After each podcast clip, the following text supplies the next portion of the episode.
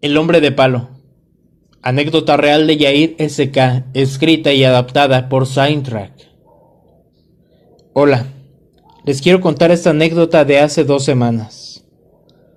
Yo tengo una tía que debido a su condición económica no pudo dejar de trabajar durante esta cuarentena. Y el problema no es ese realmente, sino que tiene dos niños pequeños, que tiene que dejarlos solos. Como yo me llevo bien con los niños, me ofrecí para cuidarlos y mi tía con mucho gusto aceptó. El día de lo acontecido, mi tía me dijo que llegaría tarde, pues tendría que cubrir horas extras en su trabajo, pidiéndome de favor quedarme con los niños lo más tarde posible para no dejarlos tanto tiempo solos. Por mí no hubo problema. Me quedé hasta las ocho y treinta de la noche. Los dejé dormidos y me retiré.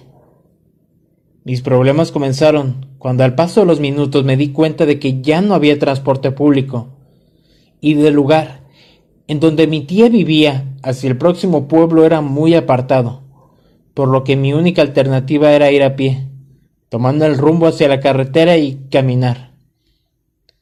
Más tarde revisé mi celular. Eran las diez y quince de la noche. Llegué a una zona donde ya había muchas casas y me tranquilicé, ya que por esos rumbos se han reportado asaltos y accidentes que, que fueron fatales. Al pie de la carretera hay un panteón viejo, y nada raro hasta ahí. Iba caminando y pensando la mala idea que había sido no contemplar la ruta de los camiones a tiempo. En fin, crucé al otro lado de la carretera y vi pasar una sombra.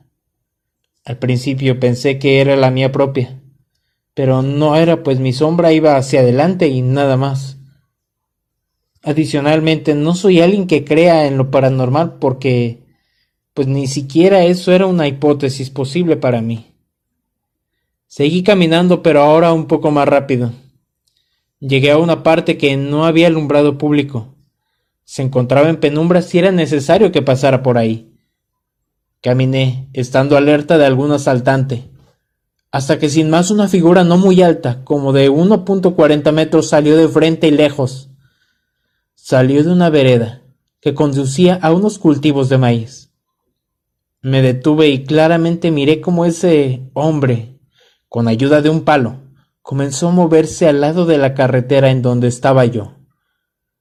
Traté de conservar la calma y cuando tenía esa cosa frente de mí, me pasé al otro lado, mientras el tipo caminando de una forma aterradora, mientras azotaba el palo contra el suelo, me siguió en el cruce de acera. Me empecé a asustar, ya que para llegar a mi casa faltaban tres cuadras y tenía que pasar por él para seguir. Me quedé parado viéndolo, y él hacía lo mismo. De pronto, un aire helado comenzó a recorrer mi cuerpo y yo no paraba de ver esa cosa, con miedo, envolviendo mis expectativas de tener que pelear, huir, gritar, no lo sabía. Una patrulla venía a toda prisa, y yo al ver al vehículo corrí hacia el otro lado de la carretera. Sentí como el viento que llevaba la patrulla por la velocidad tocó mi cuerpo. Por suerte, a esa cosa no le dio tiempo de pasar, y aproveché y corrí lo más que pude y a media cuadra de aquel sitio, y ya no había nada. Seguí corriendo hasta llegar a mi casa. Se lo conté a mi familia, y contrario a la expectativa de que me creyeran que mentía, me dijeron que en ese lugar torturaron a una persona tan cruelmente que al dejarlo moribundo, él trató de irse, apoyándose de un palo para caminar, pero eran tan severas las heridas que murió.